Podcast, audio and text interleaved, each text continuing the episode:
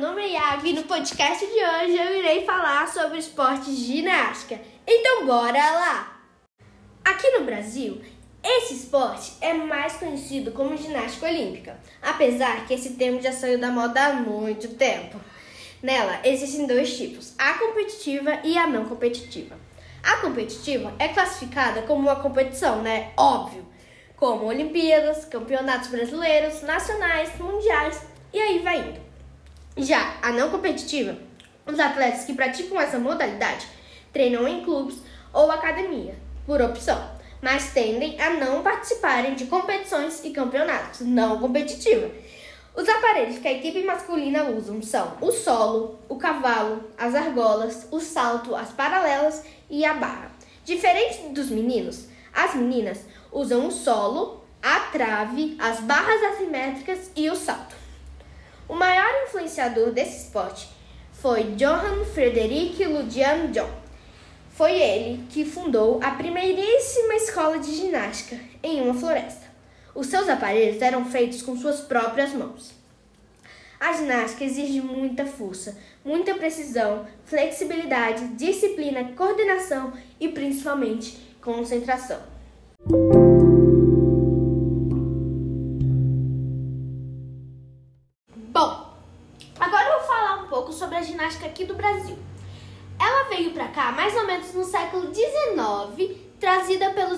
Imigrantes europeus. Ela se iniciou mais ou menos no sul do Brasil.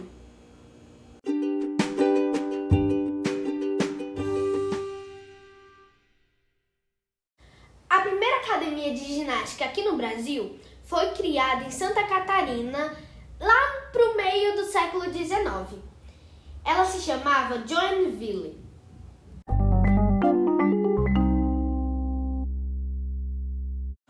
Década depois de terem criado a Joinville, eles fundaram a, o Sojipa ou a Sojipa, que fica em Porto Alegre. Nos anos 80, mais ou menos quase perto dos anos 80, em 78, foi criada a Confederação Brasileira de Ginástica, que é a CBG, que ele é tipo, que ela é tipo um órgão responsável pela ginástica, pela competição e tudo. Ela se juntou com a Federação Internacional de Ginástica, que ela é responsável por por organizar os campeonatos mundiais e competições. Então, a CBG se uniu com a FIG e criaram a primeira competição olímpica brasileira.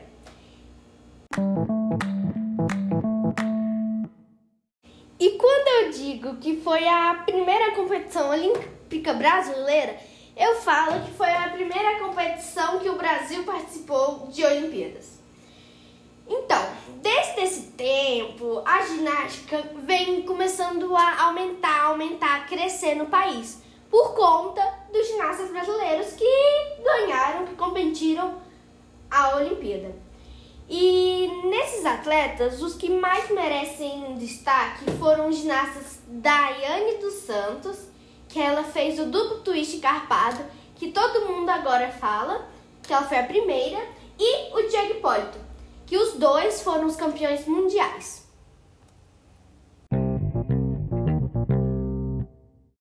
E como eu já tô falando de competições, campeonatos, né, as Olimpíadas, eu vou começar a falar sobre as regras. Bom, a ginástica artística não existe regras. Ela tem pontuação. Para competição existem juízes. É como juiz de futebol. Tem o aparelho e os juízes ficam sentados em uma mesa olhando a gente fazendo os aparelhos. E vamos supor, eu fico com o joelho dobrado e sem ponta de pé. Cada um deles vale um décimo. A nota da minha série vai ser 14.10. Deixa eu explicar por quê. Cada série tem o seu valor. Cada quanto mais fácil, menor a nota. Série 1 vai 11, série 2 12, série 3 13, 13 pontos. Série 4 14 pontos. E aí, quando a gente chega, que é o cravado, que é quando a gente faz uma saída, eu vou na barra, Aí eu faço uma saída mortal e chego no chão. Isso se chama cravada. A cravada, se eu cravar, eu ganho 10 décimos. Então a série vai ficar com 14,10. Os juízes analisam isso. Então cada erro tem sua pontuação. Joelho dobrado, um décimo. É, sem ponto de pé, um décimo. Jogou a cabeça, dois décimos. E ele vai diminuindo, diminuindo isso da nossa nota. Aí, vamos supor que eu errei tal, tal quantidade. Então, minha nota vai ser 13,40. Como eu disse, é, não existe regras, mas sim a perfeição. Os atletas tentam fazer a perfeição das séries para que eles ganhem total nas notas. 14.10. Se você estiver fazendo uma série de, de 4, você vai tirar 14.10. Essa é a sua missão, tirar a maior nota possível. Existe também os aparelhos cavalo com alças e sem alças. Por que eu não citei isso antes? Porque existem categorias para idades. Quando eu entro na ginástica com 7 anos, eu estou no iniciante. Aí passa um ano até 3, eu vou para a próxima categoria. Eu fico com 10 anos. Então eu vou para o pré-infantil. Aí eu passo 3 anos no pré-infantil, eu vou estar tá com 13. Eu vou estar tá no infantil. Depois, assim por diante. Depois é infantil, né? Juvenil, adulto. No juvenil, você já pode ir para a seleção brasileira. No adulto, se você já estiver indo para a seleção brasileira, você pode competir é, campeonatos mundiais ou até mesmo nas Olimpíadas. No meu caso, eu estou no pré-infantil e eu tenho 12 anos.